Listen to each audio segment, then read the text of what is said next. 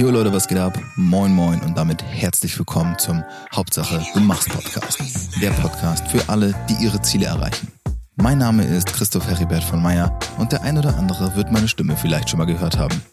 Um mich soll es gar nicht immer gehen. Ich wünsche mir in diesem Podcast einen Austausch zwischen mir, zwischen euch und meinen Interviewgästen. Ich möchte, dass ihr ein Teil dieser Community seid, dass ihr Teil daran nehmt, diese Folgen mitzugestalten. Insofern lasst mich wissen, was euch umtreibt. Welches Ziel erreicht ihr gerade nicht? Wo steht ihr vielleicht auf dem Schlauch? Was wünscht ihr euch an Input, den ich euch liefern kann? Genau darum geht es in diesem Podcast. Ich werde euch Tipps, Tricks und Tools zeigen, vor allem aber auch, warum und wie du jedes deiner Ziele erreichen kannst. Mit einer einfachen und simplen Methode, die ich auch immer wieder anwende, schaffe ich es, meine Ziele zu erreichen und weiß, dass auch du es schaffen kannst. Ich wünsche dir nun ganz viel Spaß. Und wenn du interessiert daran bist, vielleicht ein bisschen mehr von mir zu erfahren, vielleicht sogar mit mir zusammenzuarbeiten, dann hör dir diese Folge in Ruhe an und geh am Ende nochmal aufs Outro, hör dir dort an, was ich zu sagen habe und vielleicht sehen wir uns dann ja bald. In diesem Sinne, viel Spaß. Denke mal dran, Hauptsache, du machst.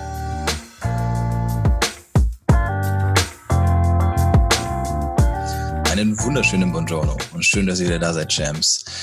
Zu meinem, zu eurem, ja, zu unser aller Lieblingspodcast, Hauptsache du machst. Der Podcast für alle, die ihre Ziele verfolgen und die auch gerne mal über den Tellerrand hinausblicken. Ihr wisst es, ich habe ja doch ab und an mal den einen oder anderen sehr interessanten Interviewgast bei mir. Und natürlich auch heute, also fast vor Weihnachten, also das Jahr ist schon fast zu Ende, aber da habe ich gedacht, ne, einen hau ich nochmal für euch raus. habe ich heute den lieben Sockjay bei mir zu Gast. Ich werde gleich ein paar Worte noch zu ihm verlieren und sagen, wer er so ist und was er so treibt. Aber bevor ich das mache, begrüße ich ihn natürlich recht herzlich. Hallo und schön, dass du da bist, Sockjay. Hallo Chris, vielen Dank, dass ich hier sein darf. Ey. Freut mich sehr. ja. Wir haben schon das ein oder andere virtuelle Interview und Gespräch geführt. Ähm, muss dazu sagen, du warst ähm, auch beim Solix Festival im Sommer, Online Festival mit dabei. Ähm, wir haben dich da, glaube ich, sogar, habe ich dich auch schon mal für den Podcast interviewt. Also ähm, wir kennen dieses Format schon. Das ist, glaube ich, schon das dritte Mal, dass wir uns jetzt so zusammenfinden. Und dennoch, oder gerade deswegen wahrscheinlich, habe ich mir gedacht, ich muss dich auf jeden Fall auch für meinen Podcast interviewen. Es sind eigentlich zwei Gründe. Der erste Grund ist, dass du extrem sympathisch bist und dass es einfach angenehm ist, ist, mit dir zu sprechen. Dankeschön. Und der zweite Punkt ist, dass ich das einfach sehr cool finde, was du tust und ähm, vor allem auch jetzt, äh, wie du mit der ganzen Situation während Corona umgehst, weil das bei dem, was du tust, doch sehr besonders ist. Das werde ich gleich auch nochmal erzählen, warum.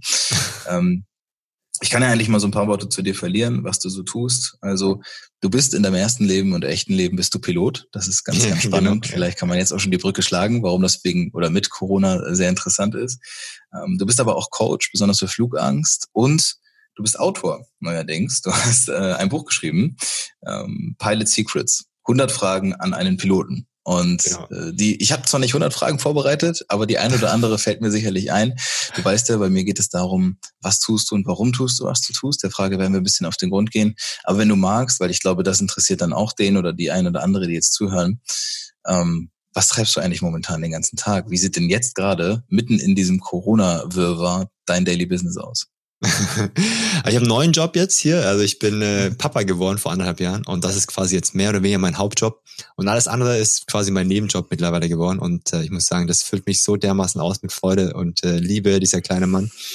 Hätte ich mir gar nicht vorstellen können vorher. Also habe schon gedacht, es wird mega cool, aber jetzt, wenn er live da ist, ist es einfach noch viel cooler. Und äh, ja, mein Alltag dreht sich den ganzen Tag eigentlich äh, um ihn oder um mit meiner Familie, mit meiner Frau. Und abends arbeiten wir an unserem Business weiter gibt es verschiedene, wie du schon angesprochen hast. Äh, das Buchlaunch, der war jetzt natürlich vor paar Wochen. Äh, da war natürlich viel vorzubereiten und äh, ja, wir arbeiten eigentlich immer abends, wenn der kleine Mann schläft und äh, ja, wir haben sehr viel Spaß daran. okay. Ich würde gerne ganz viele Schritte zurück machen, denn ähm, dieses Pilotending, ich da also Pilot zu sein, das ist, glaube ich, für wahrscheinlich für mehr Jungs als Mädchen, aber wahrscheinlich insgesamt für sehr viele Kinder einer dieser ganz klassischen Berufswünsche, die man ja hat. Ne? Also ja. ich möchte mal Pilot werden, Arzt werden, Feuerwehrmann, ich glaube, Polizist kommt noch und dann hört es eigentlich auch schon fast auf. Das sind ja so die großen, diese Big Dreams, die man hat. Ähm, wie war denn das bei dir? Ist es bei dir auch schon immer ein tiefer Wunsch gewesen oder wie hat sich das entwickelt? Ja, es ist wirklich, es war seit der Kindheit, ich glaube, ich war sechs oder so um den Dreh, also auch wirklich, als ich kleiner Junge war habe ich gesagt, ich will halt unbedingt fliegen und sowas. Ich habe wirklich vom Fliegen geträumt, habe die ganze Zeit mit Lego Flugzeuge und Raketen und Raumschiffe gebastelt und sowas. Ja, war immer sehr, sehr, wir haben eine gewisse Affinität zum Fliegen gehabt, ja. Und äh, so Filme wie Independence Day oder Top Gun oder sowas fand ich halt mega cool. Oder Pearl Harbor, es wird jetzt alles militärisch, aber eigentlich bin ich sehr fliegliebender Mensch, aber es war halt viel mit Fliegen. Mhm. Und das fand ich halt mega cool. Und äh, ja, es hat sich alles so über die Jahre hinweg, hat sich das weiter aufgebaut, dieser Wunsch. Und äh, werden wir wahrscheinlich gleich nochmal darauf zu sprechen kommen, aber dann habe ich es halt wirklich in die Tat umgesetzt und alles dafür gegeben, dass da dieser Traum in Erfüllung geht, was nicht immer einfach war und auch paar Schwierigkeiten in meinem Leben verursacht hat, finanziell, moralisch, nicht moralisch, aber halt auch wirklich psychisch, ja, weil es halt wirklich eine Belastung war, teilweise mit Arbeitslosigkeit und so.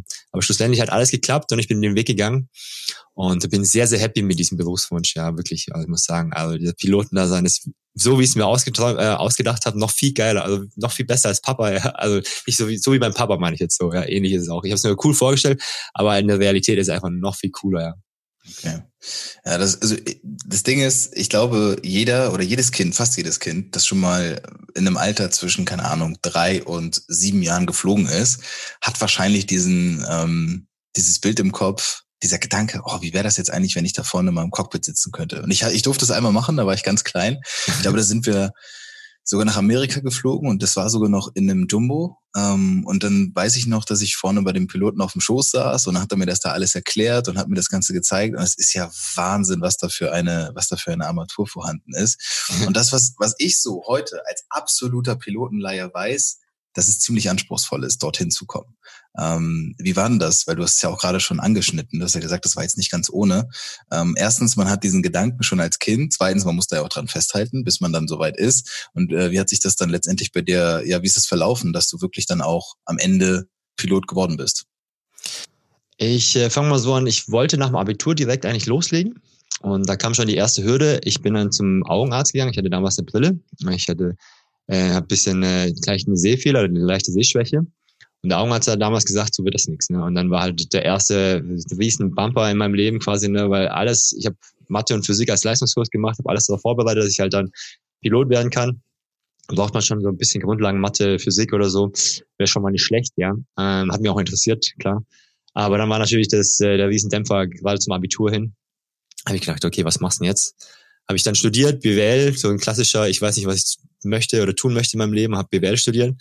Aber mich hat das natürlich nie losgelassen. Ich habe auch in der Nähe vom Flughafen studiert und habe ich jeden Tag diese Flugzeuge gesehen. Das hat mich halt wirklich nicht losgelassen. Habe ich auch einen, Studentenjob angenommen am Flughafen natürlich, klar, bei der Cargo und habe da äh, paar Dokumentationssachen gemacht.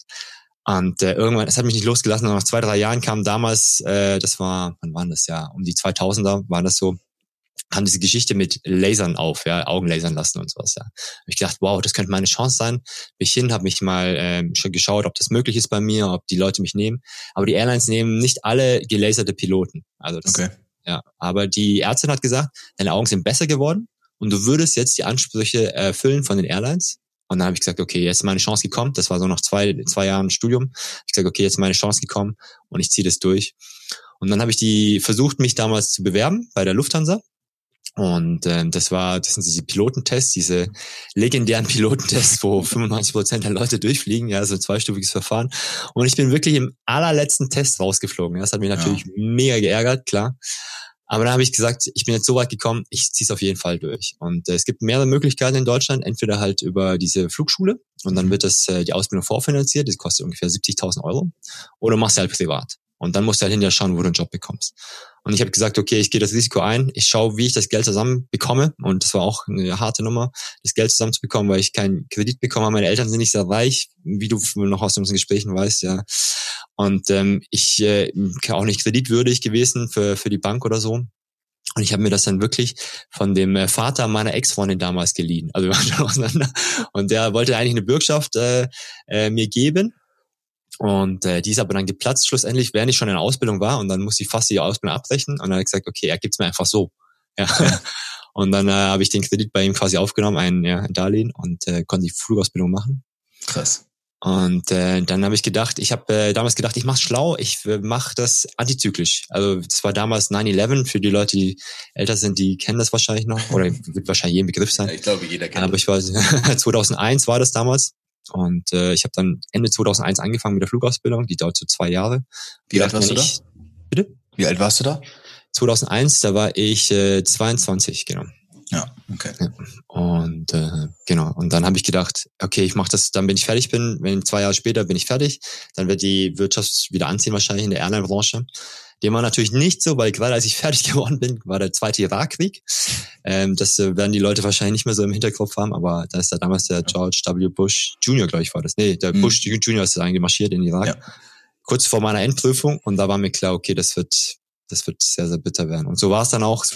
Ich war dann zwei Jahre, zwei Jahre lang arbeitslos, zweieinhalb Jahre. Krass und hatte 70.000 Euro Schulden und ich hatte wirklich keine Perspektive im Leben, das muss man ganz ehrlich sagen. Ja, ich war Mitte 20, da habe ich gedacht, so, mein Leben ist vorbei eigentlich, ne, weil du nach einer gewissen Zeit musst du die Lizenz auch wieder erneuern, ne? Also du musst die Lizenz aufrechterhalten und dann wird das ja. natürlich teuer und nach einem gewissen Punkt musst du es halt von vorne machen. Ne? Und, und wie machst du das dann? Also wie, wie erneuert man die durch theoretische Prüfungen? Du musst eine gewisse Flugstundenanzahl haben oder gewisse Starts und Landungen, musst halt in den Simulator gehen. Aber die Simulatorstunden oder die Flugstunden sind auch sehr, sehr teuer. Ne? Sehr, sehr nicht günstig, ja. Also habe ich dann in der Zwischenzeit halt gejobbt. Es gab halt auch wenig Jobs. Dann habe ich im Umzugsunternehmen gearbeitet, und, äh, im Marketing, aber auch habe Umzüge gemacht. Also ich habe als fertiger Pilot aber schon. Du warst sozusagen ja, ich hatte meine Fluglizenz in der Tasche, aber ich äh, bin ja natürlich nicht geflogen. Also ich, ja, ich bin halt dann hab Kartons geschleppt und habe irgendwelche Marketing-Sachen gemacht da Umzugsunternehmen und habe so mein Brot verdient. Und äh, das zwei Jahre lang. Und äh, dann habe ich halt das ganze Geld gespart, um halt fit zu bleiben, äh, für äh, meine Lizenz zu erhalten und halt mich vorzubereiten für die für die Tests, die dann kommen, wenn du halt bei der Airline so ein Vorstellungsgespräch hast, ja. Und das sind dann noch weitere Tests, die du machen musst. Das ist ähnlich wie Pilotentests dann einfach, ja. Und du musst auch vorfliegen. Also, aber du kannst dir ja vorstellen, wenn du halt dann jahrelang nicht geflogen bist, dann musst du mhm. natürlich erstmal wieder ein bisschen in Simulator ein bisschen trainieren, üben und sowas, ja, und habe alles auf diese Karte gesetzt, habe gesagt, okay, ich spare jetzt mein ganzes Geld, was ich noch ein bisschen hab, und setze das alles auf eine Karte und äh, wenn ich äh, das Geld zusammen habe, dann bereite ich mich für diesen Simulatorflug vor und hat alles gut funktioniert. Und habe ich dann 2005 dann endlich angefangen, als Pilot zu fliegen. Ja, das war Krass. echt mega cool. Das heißt, zu dem Zeitpunkt hattest du dann ja immer noch die Schulden von diesem ja. Privatdarlehen. Du hattest wahrscheinlich ja auch, konntest ja kein Geld anhäufen. Im Gegenteil, du musstest ja alles investieren, um da überhaupt hinzukommen. Und dann hast du letztendlich 2005 geschafft und dann bist du bei einer Airline gelandet, ja? Genau, 2005 bin ich bei einer Airline gelandet, bei der damaligen äh, Hapag-Lloyd, jetzt ja. TuiFly. Ja. Aber ich sagte ja, das war, das war eine harte Zeit. Also ich habe im WG-Zimmer gewohnt, ich habe es dir schon mal erzählt. Ja, ich habe mir das WG-Zimmer mit jemand geteilt, weil ich ja. bin am Wochenende raus, habe bei irgendwelchen Freunden auf der Couch geschlafen oder sonst irgendwo. Ja, im ersten Monat, als ich da angefangen habe bei diesem Umzugsunternehmen, hatte ich ja glücklicherweise das Gehalt erst am Ende des Monats. Also hatte ich in dem Monat kein Gehalt. Hab dann einfach nur das gegessen, was der Chef mir mittags ausgegeben hat. So am Wochenende musste ich mir halt irgendwie durchschnorren, ja. Und ich bin im ersten Monat auch immer nur schwarz gefahren, weil ich ja natürlich kein Geld hatte für Tickets oder sowas. Ja. Also ich habe die Rechnung nicht mehr aufgemacht, aber deswegen war, war eine harte Zeit, ja. Und nach zwei Jahren irgendwann es kommt ja so ein Moment, wo du sagst, hey, wird das noch was oder wird es nichts mehr? Und was machst du, wenn es nichts mehr wird? Und dann kam am Ende des Jahr, äh, Jahr zwei, weil schon die Motivation, dieser Glaube daran hat so langsam so Risse bekommen. Und dann war es äh, war es echt hart. Also am Schluss war es echt hart, weil du bist ja dann quasi eine gescheiterte Persönlichkeit, ne? Und ja. du wirst merkst es auch. Dein Freundeskreis und dein Bekanntenkreis entwickelt sich anders. Ja, die Leute distanzieren sich von solchen Menschen, leider. Ja, und ähm, das ist aber verständlich, in meinen Augen im Nachhinein verständlich, aber natürlich auch hart trotz alledem, ne, klar.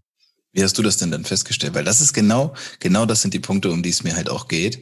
Ähm, wenn man jetzt zurückblickt, das ist natürlich jetzt, okay, sagen wir mal 15 Jahre her, bis das letztendlich einen anderen, bis der Wind sich gedreht hat. Aber diese Zeit damals, dein Freundeskreis distanziert sich von dir. Du bist ja, du musst ja mental völlig am Boden gewesen sein irgendwann nach diesem zweiten oder mindestens in diesem zweiten Jahr.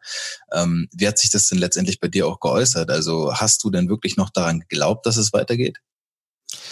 Äh, ja, auf jeden Fall. Also ich habe, ich war ja quasi all in. Ne? Also ich meine, mhm. so beim Poker würde man sagen, du bist all in. Du hast alles ja. auf diese Karte gesetzt und es gibt keinen anderen Weg als nach vorne. Ne? Das war mir halt schon klar. Ne? Ich habe gesagt, okay, ich setze alles auf diese Karte und mach das. Und war wirklich, es gab keinen Plan B in dem Fall. Ne? Und nach zwei Jahren habe ich wirklich angefangen, okay, was machst du, wenn das jetzt hier nicht irgendwann vorangeht oder sowas. Ja? Und dann habe ich so langsam angefangen, okay, was, was, dann kamen mir so die Gedanken in den Kopf, klar. Vorher habe ich halt immer verdrängt, habe gesagt, okay, nee, ich kriege auf jeden Fall einen Job, habe mir das visualisiert, ja, habe mir gesagt, okay, ein Poster aufgehängt natürlich vom Cockpit und sowas, klar, und habe gesagt, okay, ich schaffe das, ich werde das schaffen. Und das hat mich auch dann, glaube ich, wirklich von den anderen unterschieden, die bei mir im Kurs waren, die teilweise schon Jobs hatten oder Jobs wieder verloren haben und sowas. Und es gab viele, die aufgegeben haben auf dem Weg dahin. Und ich mhm. habe gesagt, aber ich gebe halt nicht auf. Ich werde nicht aufgeben. Und das war auch mein, mein Mantra damals, die zwei Jahre. Und ähm, wenn du kein Geld hast, dann kannst du natürlich auch keine Aktivität mit deinen Freunden machen. Das war schon zu Flugschulzeiten so, weil ich natürlich wenig Geld hatte, auch zum Essen und Leben hatte ich wenig ja. Geld. Meine Eltern haben mir immer Geld geschickt, wenn sie was übrig hatten. Aber die sind natürlich immer feiern gegangen und äh, haben am Wochenende die Maschinen gemietet, sind nach Italien rüber geflogen oder sonst irgendwas, haben ausprobiert. Aber du sitzt halt dann zu Hause in deinem Kabuff und ernährst dich von fertig äh, Nudeln, Suppen, die du aus Deutschland mitgebracht hast. Ja, und äh, aber ich war happy, also ich war total happy, weil es halt mein Traum war. Ne? Ich wusste, okay, ich bringe jetzt diese Opfer Mhm. Und später ist es halt mein Traum und ich habe alles dafür quasi untergeordnet. Ja? Also, mhm. Also mein Leben war halt quasi wirklich auf das Fliegen ausgerichtet und auch währenddessen in den zwei Jahren war das einfach eine harte Zeit, eine harte Schule, aber im Nachhinein bin ich so, so dankbar dafür, mhm. weil mich das halt vieles gelehrt hat im Leben. Also wirklich Demut. Und ich sehe das auch viel oft bei meinen Kollegen. Die haben diese Demut nicht für diesen Job. Ne? Die haben, die haben ein anderes Anspruchdenken, was, was eine Firma zu leisten hat, etc. und sowas. Ja. Und ich bin einfach nur happy, wenn ich im Cockpit drin sitzen darf und einfach das Ding steuern kann. Der, ey, der, der gewinnt sich jedes Mal, ja. Auch wenn es nachts und keine Ahnung was ist. Also wir haben natürlich auch harte Jobs, Jobzeiten, natürlich wie jeder Schichtbetrieb auch. Aber es gibt so geile Momente im Fliegen und das hat, hat sich alles gelohnt, die ganzen Strapazen, die ganzen Mühen hat sich alles gelohnt. Aber natürlich auch, weil ich weiß, ich habe halt nicht losgelassen, ich habe nicht, ich, ich habe nicht aufgegeben. Ja. Und das ist, ja, das ist, glaube ich, das Mantra, was ich immer den Leuten auch weitergebe. Gerade jetzt in der Corona-Krise haben natürlich viele Flugschüler, die jetzt fertig geworden sind, was machen die jetzt? Ne? Haben 70.000 Euro Schulden, sind fertig, kriegen keinen Job, wahrscheinlich für mehrere Jahre keinen Job. Was machen die jetzt? Ja. Ja, was machen die jetzt? Also was sagst du, was machen die jetzt? Wenn du jetzt quasi einen 25-Jährigen oder eine 25-Jährige triffst, die genau in der Situation sind ähm, und du bist jetzt ein ganzes Stück weiter, äh, was, was rätst du da? Das Erste, was ich denen sage, ist, du darfst halt nicht aufgeben. Ne? Mhm. Du darfst nicht aufgeben. Natürlich kommt jetzt eine harte Zeit. Du musst jetzt natürlich irgendwas anderes machen. Du brauchst einen Plan B. Würde ich jedem empfehlen. Mach irgendwas, was vielleicht mit der Airline zu tun hat oder sonst irgendwas. Ja, bau dir irgendwas auf, bau dir einen Einkommensstrom auf, dass du nicht abhängig davon bist, dass du äh, diesen Job im Cockpit bekommst. Ja, also das ist schon mal auf jeden Fall wichtig, gar keine Frage. Heutzutage ist es, glaube ich, sehr, sehr einfach, auch gerade online ein Business aufzubauen und ähm, da so ein Startup zu gründen oder sonst irgendwas mit einer coolen Idee oder sonst irgendwie. Da gibt es ja genug Möglichkeiten heutzutage. Ja.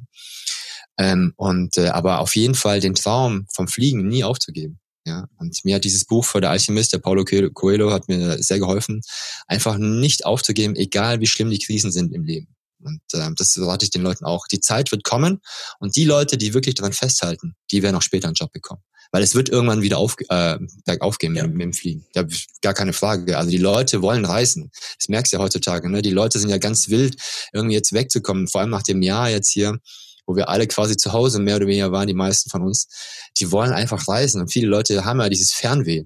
Ja. Und es wird die nächsten Jahre, wenn die Krise vorbei ist, dann wird es wieder anziehen und dann werden wieder Piloten massiv gesucht. Ja, das bin ich ja. ganz sicher. Und die Zeit wird kommen, auch gerade für die jungen Piloten, die jetzt fertig sind, werden nicht alle einen Job bekommen, da bin ich mir auch sicher. Ja, viele werden aufgeben, aber die, die nicht aufgeben werden, die werden es schaffen. Mhm.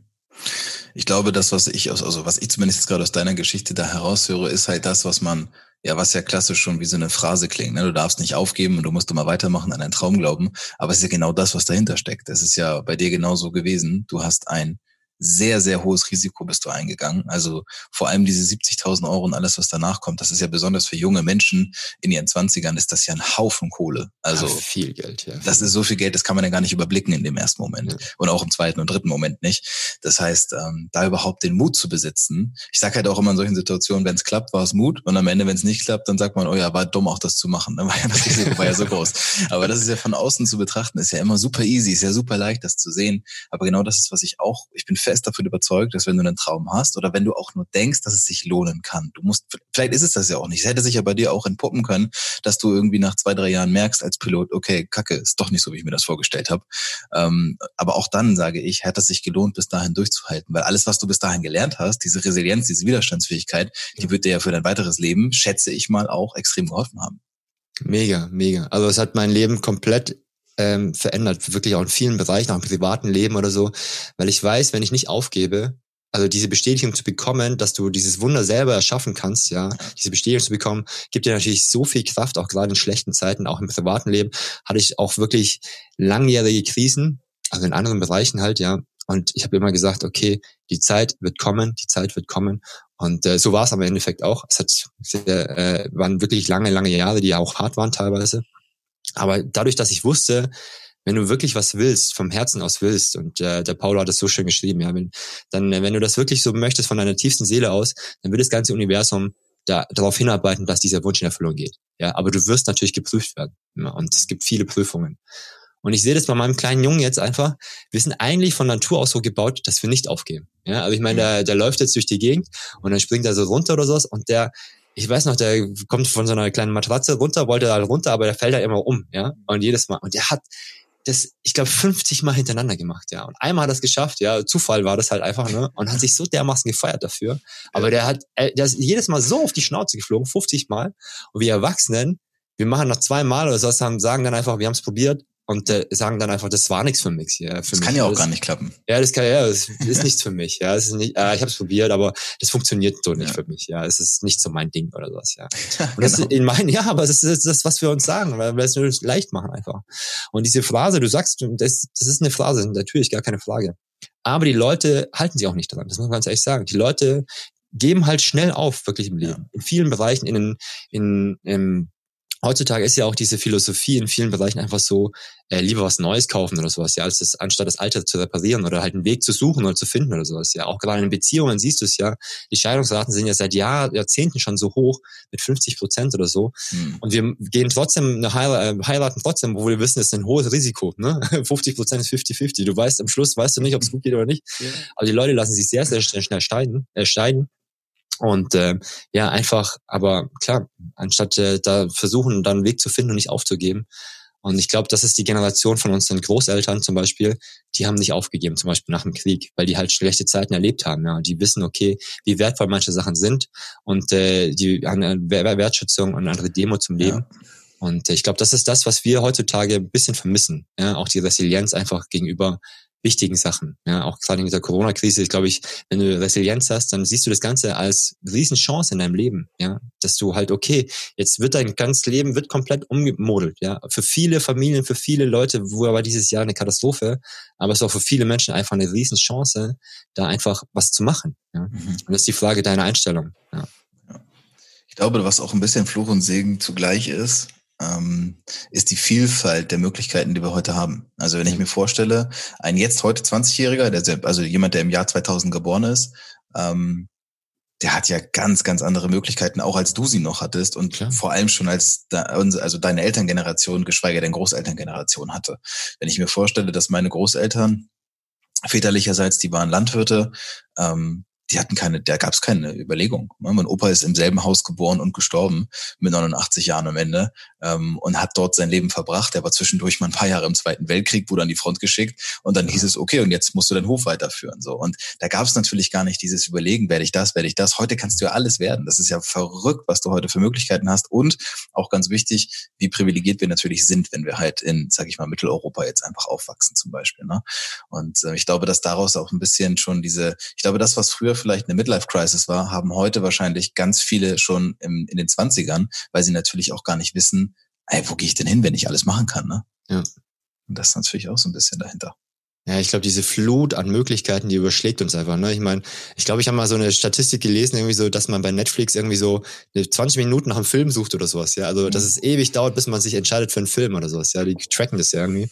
Und ich glaube, so ist es ja auch im Leben. Und gerade wenn halt die Entscheidungen noch größer werden, was meinen Beruf angeht, ähm, das ist dann natürlich für viele Leute eine, eine Qual, eigentlich fast schon eine Wahl, ja, muss man ganz ehrlich sagen. Und ich habe oft waren die Leute dann, haben mich beneidet darum, dass ich mich entschieden habe, einfach gesagt, ich werde Pilot, ja. Das ist mein Ding, ich mache das. Ja, ich ziehe das ja. durch. Ich habe es gefunden, ich mache das und das ist, ich bin damit happy.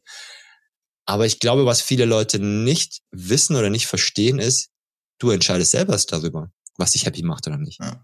Und die denken immer so, der Beruf muss mich glücklich machen. Aber ich glaube, es ist eine andere Einstellung. Du sagst, wenn ich diesen Beruf ausübe, dann bin ich happy. Genau. Oder weißt du, oder die Leute sagen einfach, wenn, wenn es mir Spaß macht, dann bin ich happy. Ja, aber die, dem ist nicht so. Mein Job macht auch nicht immer Spaß. Ja, also ich habe auch Zeiten in meinem Pilotenjob, da verfluche ich das. Ja, also wirklich, da sitze ich nachts um drei und denk so, warum hast du nicht was Gescheites gemacht? Ja, wie wir sagen. ja, da sitze, hätten wir nur was gelernt, sagen wir dann unter Kollegen immer. Ne? Weißt du, du sitzt dann nachts um drei über den Atlantik, denkst, bist hundemüde und vor dir ist nichts, hinter dir ist nichts, einfach nur Wasser links und rechts und so, es passiert gar nichts und du denkst so, eigentlich möchtest du einfach nur schlafen. ja, oder wenn du nach Hause kommst und bist total totmüde, ja, hast Jetlag des Grauens, des Todes, ja. denkst so, Ja, und jetzt dein kleiner Junge steht da vor der Tür und sagt, ich möchte bespaßt werden, ja. ja. So, hurra, ja, hoch die Tasten. Ja. Das ist natürlich auch immer so eine Sache, aber sagt, nee, aber trotz alledem, trotz alledem, was der Job auch einen Negativen hat und jeder Job hat was Negatives oder Berufsfahrt hat was Negatives, ja. zu sagen, das gehört mit dazu zum Job und es macht mich trotzdem glücklich. Ja, wenn du das sagen kannst, dann hast du die Entscheidung getroffen und stehst dazu. Ist, glaube ich, einfacher zu sagen, okay, das macht mich glücklich und ich entscheide mich dafür, anstatt zu hoffen, ja, wenn ich diesen Beruf ausübe, dann macht mich das vielleicht happy. Ja lieber Ofen wärme mich, dann spende ich dir Holz. Das ist immer das genau. Prinzip, nach dem wir leben. Ne? Das genau, ist genau das Ding. So, wir müssen ja. halt erst den Wald und das Holz sammeln, dann in den Ofen schmeißen, dann wärmt er uns. Aber wir sagen, ja. nee, nee, mach mal lieber warm, dann gehe ich auch nach draußen. So funktioniert es natürlich nicht, aber danach leben wir. Und das ist tatsächlich etwas, ähm, was ich auch feststelle. Aber was ich auch direkt bemerkt habe, als du das, als du deine Geschichte erzählt hast und dich quasi ja schon als Kind entschieden hast, Pilot zu werden, da kam direkt in mir dieser Gedanke auf, okay, krass, das finde ich richtig gut. Also genau, weil da, da habe ich genau dieses Gefühl von, du hast dich entschieden schon so früh und ziehst das dann durch. Aber natürlich, jeder kann sich entscheiden, ne? jeder kann da seine Entscheidung für sich treffen. Deswegen, und das ist ja auch das, was ich versuche mit dem Podcast ein bisschen zu teilen. Es geht mir ja gar nicht darum, dass jetzt Leute zuhören und sagen, okay, jetzt werde ich auch Pilot, Pilotin, sondern es geht darum, dass Leute zuhören und verstehen, erstens, dass du dich entschieden hast, zweitens, was du bereit warst, in Kauf zu nehmen und drittens, dass man halt dranbleiben muss. Das sind ja im Endeffekt diese drei wesentlichen Bausteine, die in dieser Geschichte bis hierhin stecken.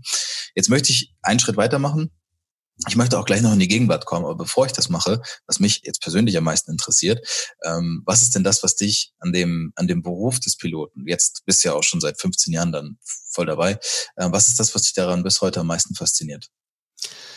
Oh, da gibt es so viele Aspekte. Also zum einen ist es wirklich diese magischen Momente, und das sind wirklich krasse magische Momente, die wahrscheinlich jeder Passagier noch nicht so gesehen hat, ja, weil wir einfach diese coolen Cockpitfenster da vorne haben. Ja. es ist einfach, es ist wirklich magisch und es, ich, nach selbst nach 15 Jahren, wie du sagst, werde ich da einfach nicht müde von. Also es ist wirklich gigantisch, was wer auch immer diese Welt geschaffen hat, ich glaube an Gott, aber vielleicht glaubst du an das Universum oder sonst irgendwas, ja, aber diese Welt da drüben, äh, über den Wolken, ist einfach einfach magisch. Also wirklich magisch, ja. Was für Sonnenaufgänge und Sonnenuntergänge ich schon in meinem Leben gesehen habe, ja, und wirklich in verschiedensten Variationen, ist einfach nur heftig, ja. Oder auch Polarlichter zu sehen über, äh, über Grönland, ja, oder generell in, in der Hemisphäre, ist einfach, äh, hat was Göttliches, wirklich was Göttliches, ja. Irgendjemand hat sich das ja programmiert oder sonst irgendwas, ja, aber es ist wahnsinnig, wie, wie das, wie das aussieht, ja. Und wenn du stehst da und bist einfach nur, du weißt einfach, du bist ein Hauch von nichts, du bist ein Hauch von nichts von Sternstaub, ja, wirklich. Und ich finde es einfach magisch von oben zu sehen. Und ich bin ja nur in 10, 11 Kilometer Höhe. Aber selbst das ist halt so friedlich auf die Erde hinabzuschauen, ja, und zu sehen, wie, wie, wie, wie einfach, wie toll das einfach aussieht, ja. Also die Landschaften, die Welt einfach und die Erde. Wow. Aber auch da auf der anderen Seite ist einfach das Technische einfach cool das Ding selber zu fliegen ist halt einfach mega cool, ja, muss ich echt sagen, ja. Einfach 400 Tonnen einfach mal in die Luft zu bewegen oder mal so 300 Tonnen zu landen, das macht einfach total viel Spaß einfach. Ja, also einfach, ja, also es, es Knöpfe drücken ist sowieso mein Ding. Ja, du hast ja vorhin die Amateur erwähnt, ja. Und meine Frau verflucht mich jedes Mal. Sagt, fass das nicht an, wenn wir irgendwo sind oder so. Drück jetzt bitte keine Knöpfe oder so. Ja. Aber ich sag, das ist mein Job, das ist mein Job. Ich muss Knöpfe drücken und diesen Hebel betätigen und sowas. Ja, und ich habe da mega Spaß dran einfach. Ja, einfach cool. Macht einfach total Laune, ja. Und einfach diese mhm. Maschinerie zu fliegen, diese magischen äh, Flugzeuge, weil für mich ist es immer noch Magie, weil ja für mich total. Toll. Ja, ich meine, ich verstehe das, ich habe das physikalisch gelernt und so, Aerodynamik und sowas, ja. Aber trotz alledem ist das für mich einfach magisch, wenn so ein Ding einfach abhebt, ja. Und selbst als jetzt immer noch als Pilot stehe ich immer noch da an der Startbahn und denk so, wow, wie cool ist das denn, dass das Ding jetzt einfach abhebt. Ja, wie so ein kleiner sechsjähriger Junge stehe ich dann da und denk so, wow, echt cool. Ja, einfach. Aber das, das sind so für mich die Hauptgründe, warum das Pilotenjob einfach mega cool ist. Ja, du kommst auch rum, du siehst Länder, hast nette Kollegen einfach, ja. Das Job ist, der Job an sich ist cool. Hat natürlich auch viele negative Seiten, wie vorhin schon erwähnt habe, aber für mich sind das so die zwei hm. mega, mega Aspekte von dem Job, ja. Weißt du, wie viele Länder du schon beflogen hast?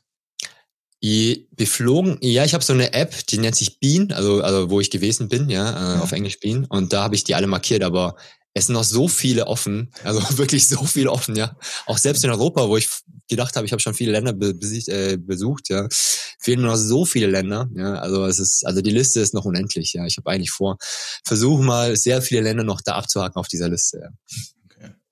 Es klingt auf jeden Fall sehr, sehr schön. Also natürlich, es klingt auch ein bisschen romantisiert aus deiner, aus deiner Perspektive betrachtet, weil du das halt total lebst. Deswegen ähm, finde ich es auch total in Ordnung. Ähm, ich glaube, das kann man sowieso nur nachvollziehen, wenn man zu 100 Prozent drinsteckt. Also wenn jetzt Leute zuhören, die auch Piloten oder Pilotinnen sind, äh, die können das dann wahrscheinlich eher nachvollziehen. Aber was du beschreibst, und das ist, glaube ich, auch ein bisschen die ganze, die Quintessenz dahinter, sich die Magie eines Sechsjährigen, also durch die Augen eines Sechsjährigen weiterhin zu schauen, das zu bewahren. Ich glaube, das macht einen ganz, ganz großen ähm, Teil dieser, dieser Freude an, an dieser ähm, Passion des Fliegens wahrscheinlich einfach auch aus. Ne? Ich kann es total gut verstehen. Auch heute, äh, ich wohne in Hamburg direkt in der Nähe oder habe früher in der Nähe vom Flughafen gewohnt und da hatten wir an der Flughafenstraße, konnte man sich an so ein Café setzen und konnte man einfach beim Starten und Landen der Flugzeuge ja. zuschauen. Und wenn man das mal, also wenn man schaut sich das einfach mal 10, 20 Minuten an, es ist einfach verrückt. Es ist einfach ja. verrückt, das zu sehen, dass das, das ist unglaublich, weil ich, ich verstehe es ja zum Beispiel nicht. Ich habe keinen Plan von der Aerodynamik, ich habe keine Ahnung, wie das Ding funktioniert. Das ist ja dann, das ist ja nochmal ein Schritt weiter. Ah, okay. Jetzt aber in die Gegenwart. Denn die Gegenwart ist natürlich ganz, ganz bitterböse mit Corona. okay, jetzt hören die Leute und sagen, okay, SOCJD ist Pilot, äh, das klingt total spannend und cool und so. Aber was macht ein Pilot, wenn Corona ausbricht? Ja, was machst du denn eigentlich jetzt seit 2020, seit Anfang des Jahres? Also mein letzter Flug war Mitte März nach Tokio hin und zurück. Mhm. 2020 äh, genau und äh, danach bin ich nicht mehr geflogen. Aber ich habe natürlich auch in weiser Voraussicht auch für Corona und für meine für Airline ja habe ich ja extra quasi äh, unbezahlte Elternteilzeit genommen, also wie unbezahlter Urlaub, damit ich mehr Zeit mit meinem Sohn verbringen kann und äh, kriege dafür auch nur ganz wenig Geld. ich habe auf 33 Prozent reduziert, also ich fliege eigentlich nur jeden dritten Monat mhm. und in den, äh, in den dritten Monaten hatte ich jetzt immer halt in meinen Flugmonaten hatte ich halt immer Kurzarbeit. Ja, es lohnt sich für die Firma nicht, mich halt äh, meine Lizenz aufrechtzuerhalten, weil ich einfach in dem Monat zu wenig fliege. Wir brauchen mal drei Starts und drei Landungen äh, innerhalb von 90 Tagen, um halt Passagiere befördern zu können. Mhm. Und ich habe eigentlich gedacht, wenn ich jeden dritten Monat fliege, dann komme ich genau dahin. Dass die Firma mich dann halt quasi dann immer äh, aufrechterhalten kann mit den drei Starts und drei Landungen. Aber mit Corona ist es natürlich jetzt äh, bitter, klar. Also viele meiner Kollegen sitzen zu Hause rum äh, oder manche fliegen noch, aber wenig, sehr wenig. Kommt auf das Flugzeugmuster an. Manche fliegen sehr viel, manche Ausbilder sind sehr viel am Fliegen und äh, ja, die um halt das Rechtsprogramm aufrechtzuerhalten. Aber man kann sagen, der eine Teil fliegt halt viel und der andere Teil fliegt halt so gut wie gar nicht. Ja. Jetzt hast du es aber, das weiß ich natürlich aus den Gesprächen, die wir bisher geführt haben, hast du natürlich, äh, ja, vielleicht nicht in weiser Voraussicht, du, auch du wusstest natürlich nicht, dass Corona kommt, aber du hast dich natürlich schon vor einigen Jahren äh, angefangen mit anderen Dingen auch noch neben dem Fliegen zu beschäftigen, die dir ja heute ein Stück weit das Leben ermöglichen. Und dass du natürlich durch diese Krise anders als vielleicht, weiß ich nicht, würde ich jetzt einfach mal vermuten, ähm, einige deiner Kollegen und Kolleginnen ähm, ja doch zumindest finanziell entspannter durchkommst und die Zeit halt auch mit deinem Sohn und deiner Family überhaupt genießen kannst. Du sprichst jetzt bestimmt auf das Trading-Thema, ne? Oder Finanzthema? Ja, genau. Okay. Also ja, ich habe mich äh, die letzten Jahre sehr viel mit Persönlichkeitsentwicklung beschäftigt, natürlich, klar, weil ich auch in diesem Flugangst-Coaching-Bereich bin, aber auch für mich privat. Und dann kommst du natürlich mehr oder weniger auf dieses Thema Geld zu sprechen. Money, Money Mindset äh, und Geld, wie kannst du davon leben, passive Einkommensströme etc. etc. Und ich fand immer dieses Bild sehr schön. Das ist wie so ein Tisch, ne? Und du darfst halt nicht nur ein Tischbein haben, sondern brauchst halt mehrere Tischbeine und ein Tischbein steht halt für eine Einkommensquelle. Und ein Tisch steht halt nur dann stabil, wenn du mindestens zwei oder vier oder mehr Tischbeine hast, ja, damit du halt davon sicher leben kannst, ja. Und bei mir war das der Fall, dass ich dann halt durch das Trading oder durch Finanzen investieren halt einfach äh, noch einen weiteren Einkommensstrom habe, generieren konnte und weil mir das einfach auch Spaß gemacht hat einfach, ja. Und habe mich da sehr viel weitergebildet die letzten Jahre und ähm, und dann habe ich dieses Jahr, weil halt die Nachfrage, viele meiner Freunde sind in der Hochzeitsfotografiebranche, die waren halt selbstständig und dieses Jahr war natürlich eine Vollkatastrophe, auch für die Branche, klar, wie so für viele. Ja. Und natürlich keine Aufträge. Und dann habe ich gesagt, hey, ich kann euch helfen mit dem Wissen, was ich habe, kann ich das weitervermitteln. Ne? Und damit lässt sich auch ein Einkommen generieren. Wenn du natürlich dran bleibst und nicht aufgibst, ne, klar. Und äh, du natürlich auch Zeit investierst, wie so im, immer halt im Leben, natürlich, ja. klar. Und dann habe ich dann angefangen, halt für meine Freunde und Bekannte halt so ein Finanzseminar zu geben und denen halt die Basics beizubringen, die ich halt gelernt habe und die Strategien und effizienten Sachen. Und das kam natürlich sehr gut an. Habe ich dieses Jahr Finanzseminare gegeben, völlig unverhofft, das war überhaupt gar nicht gedacht, aber jetzt habe ich quasi noch ein weiteres Tischbein erschaffen können für mich und für meinen Partner und für mich, genau. Und ähm, genau, das war dieses Jahr, war, war das halt quasi äh, die, die Chance in der Krise, muss man tatsächlich sagen. Ja. ja. Und wir konnten halt vielen Leuten helfen. Ja. Und das waren halt die Finanzämter, die wir Jahr gegeben haben. Weil mein anderes Tisch war mit Cockpit Buddy, wo ich Leuten helfe, die Flugangst haben. Das lag natürlich auch brach, natürlich, klar. Jetzt habe ich dieses Buch veröffentlicht, trotz alle, trotz Corona. Verschenke ich es einfach, klar, weil, weil ich wusste, okay, die Leute sind halt immer noch begeistert vom Fliegen und wollen das natürlich immer noch und wollen dann vielleicht auch ein bisschen bisschen schmökern in Gedanken und vielleicht auch in Träumen äh, verweilen oder sowas, wenn sie das Buch lesen. Ja, und das sind so die, meine Einkommensträume, die ich ja dieses Jahr quasi dann versucht habe zu pflegen. Ja. ja. Na, es trifft sich ja ganz, also ich habe die Frage auch bewusst gestellt, obwohl wir schon natürlich öfter über dieses Thema gesprochen haben, weil du es ja auch eben meintest, dass du quasi dem jetzt mittlerweile, sagen wir mal, Mitte 20-Jährigen, der halt gerade auch seine Fluglizenz hat und so, dem würdest du ja auch raten, sich ähm, auch einen Plan B zu machen, also auch auf andere Dinge noch zu konzentrieren, aber auch dran zu bleiben. Und das ist ja im Endeffekt genau das, was du ja heute auch vorlebst, ähm, dass du halt ein Stück weit auch unabhängiger davon geworden bist oder unabhängiger davon geworden bist und dich nicht nur noch auf die Fliegerei verlassen musst, um halt für dich, für deine Familie und wie auch immer zu sorgen, sondern eben halt auch ja eine gewisse Freiheit, die erarbeitet hast. Und das ist auch etwas, was ich immer ganz wichtig finde, was bei mir im Podcast öfter mal untergeht. Viele Menschen schreiben mich an und sagen, na ja, und ich bin aber nicht selbstständig und ich will auch nicht selbstständig werden. Ich habe das Gefühl, bei dir geht es immer darum, dass man selbstständig sein muss. Und ich sage, nein, das stimmt überhaupt nicht. Ähm, es geht genau darum, und das finde ich ja so spannend, dass du im Angestelltenverhältnis als Pilot ja total happy bist. Du sagst, es ist total das, was dich erfüllt, ja. total cool. Und genau das möchte ich halt eben auch damit zeigen, dieses Thema, weil du auch Persönlichkeitsentwicklung angesprochen hast, Selbstverwirklichung, das findet überall statt. Ja, und das ist eine Entscheidung. Was interessiert dich? Worauf hast du Lust? Und jetzt finde ich in der Geschichte, gut, die ist natürlich bei dir jetzt auch schon vor ungefähr 20 Jahren gestartet. Da ist natürlich dann schon eine Menge drin, wo, wo ich glaube, dass super viele Leute jetzt zugehört haben, auch mega viel daraus, daraus mitnehmen können. Aber genau das ist ja das, das Spannende. Ähm, das Leben ist so vielfältig und es gibt so viele Sachen und so viele Möglichkeiten, wenn man sich halt seiner Ziele ein Stück weit bewusst wird und dranbleibt. Naja, dann ist halt alles möglich, ne? So ist das wirklich. Weil ich frage ja immer so, was würdest du wirklich machen, wenn du finanziell frei wärst? Ja, also wenn ja. du halt nicht mehr arbeiten müsstest für Geld oder sowas, ja. Und das ist ja auch mein Ziel gewesen. Und wie du sagst, ich meine, ich liebe dieses Fliegen, deswegen mache ich das auch. Und ich habe auch schon oft überlegt, jetzt zu kündigen, gerade in der Krise oder sowas, ja, oder halt äh, zu warten, dass ich vielleicht eine Abfindung bekomme oder sonst irgendwas, ja. Aber einerseits wäre wär ich natürlich sehr traurig, weil ich natürlich sehr viel geopfert habe für den Job und es auch wirklich mein Traum ist. Aber ich habe es ja vorher schon reduziert und werde es auch weiter reduzieren, wahrscheinlich auch nach der Krise noch, weil ich einfach so viel Spaß habe in den anderen Sachen einfach. Was, was du sagst, ja, mit der Selbstständigkeit. Man muss nicht selbstständig sein. Es gibt ja so viele andere Möglichkeiten, das zu machen, nebenher in irgendeiner Form und Weise. Aber ich glaube, was viele halt nicht so im Hinterkopf haben, ist, sie können sich, glaube ich, nicht so richtig vorstellen, was, was bedeutet, wenn du finanziell frei bist. Dann wirst du ganz anders, ganz so freie Entscheidungen treffen. Und die Leute haben, glaube ich, was das angeht, haben sie oft eine Gedankensperre im Kopf. Ja, viele können sich das gar nicht vorstellen. Was würdest du wirklich machen mit deinem Leben, wenn du wirklich frei wärst, finanziell frei wärst? Ja, und das ist so das, was ich mir vor, versucht habe vorzustellen. Und dann habe ich gesagt, okay, auf dieses Ziel muss ich hinarbeiten. Das war jetzt auch mein, meine Intention die letzten Jahre mit dem Trading auch und mit den Finanzen eine, eine andere Sachen aufgebaut halt, ja. Und ich glaube, du musst nicht nur ein Ding machen, also du kannst auch mehrere Sachen machen, du kannst du nebenher machen. Das ist ganz easy, ja. Also aber du musst dich natürlich reinfuchsen. Du kannst mal eine Immobilie machen, du kannst auch was, irgendwas, du kannst eine Wohnung kaufen, die renovieren, wieder verkaufen oder sowas. Das kann ja. jeder machen, ja. Du musst dafür kein Gewerbe anmelden oder sonst irgendwas, ja. Aber es gibt so viele Möglichkeiten heutzutage. Auch mit Affiliate oder Network, äh, Network Marketing oder sonst irgendwas, ja. Da, die gab es ja früher bei mir gar nicht, ja, muss ich ganz ehrlich sagen. Oder habe ich nicht mitbekommen, ja, muss ich ganz, und das, jeder hat diese Möglichkeiten, die Chancen und aber muss halt dranbleiben. Du musst halt dranbleiben. Ja, absolut. Also bitte, liebe Leute da draußen, macht was aus eurem Leben, wirklich. Ich habe dieses Jahr war ich auf einer Beerdigung von einem Pilotenkollegen, ja, der war, der ist jünger als ich, also ich bin jetzt 41, der, der war, der war auch ungefähr 41, 40. Der hinterlässt eine Frau mit zwei Kindern, ja. Und wir denken immer, unser Leben ist ewig, wir wissen, dass es nicht ewig ist. Aber wir leben jeden Tag so, als wäre, als ja, dann mache ich das nächste Woche oder sonst irgendwas. Ja, ich habe irgendwie, ah, ich mache das vielleicht nächstes Jahr. Ich habe gerade nicht die beste Zeit oder jetzt gerade passt mir das nicht oder sowas. Ja.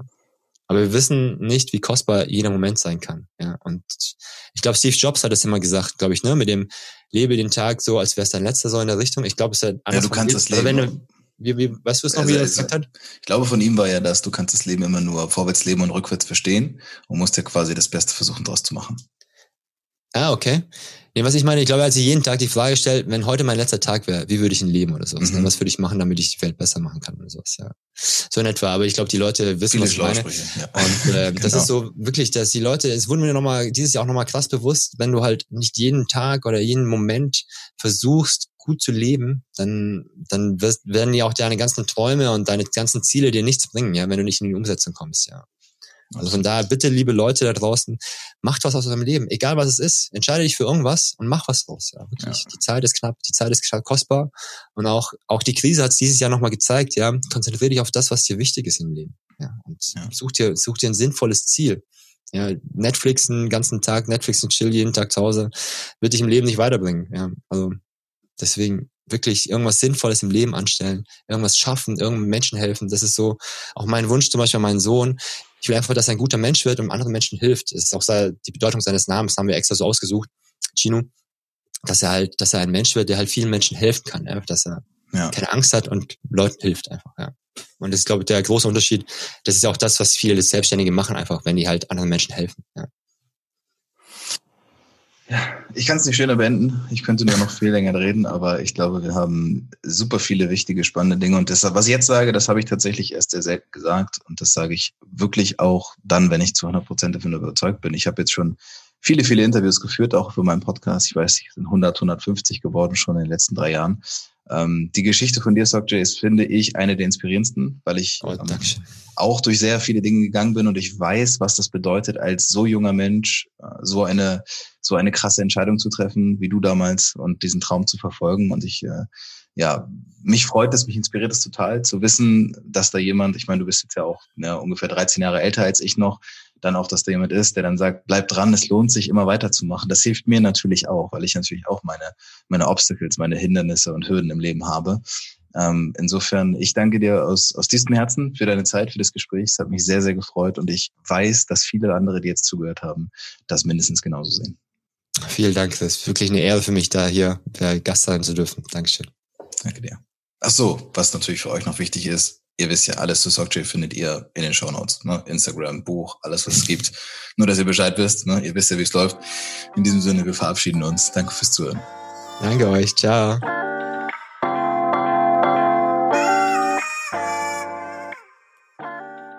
Oh, das war's schon wieder? Ja, leider ist die Folge schon wieder vorbei. Aber keine Angst, es war nicht die letzte. Alles, was du hier gehört hast, ist natürlich wieder aus meinem Kopf und eventuell aus dem Kopf eines unglaublich spannenden Interviewgastes entsprungen. Ich übernehme für alle Angaben keine Gewähr, freue mich aber, wenn es dir geholfen hat. Der Hauptsache du machst Podcast ist für alle, die ihre Ziele erreichen. Und genau das ist meine Aufgabe. Falls du also Bock hast, ein Teil dieser Community zu werden oder sogar mit mir persönlich zusammenzuarbeiten, dann lass es mich gerne wissen.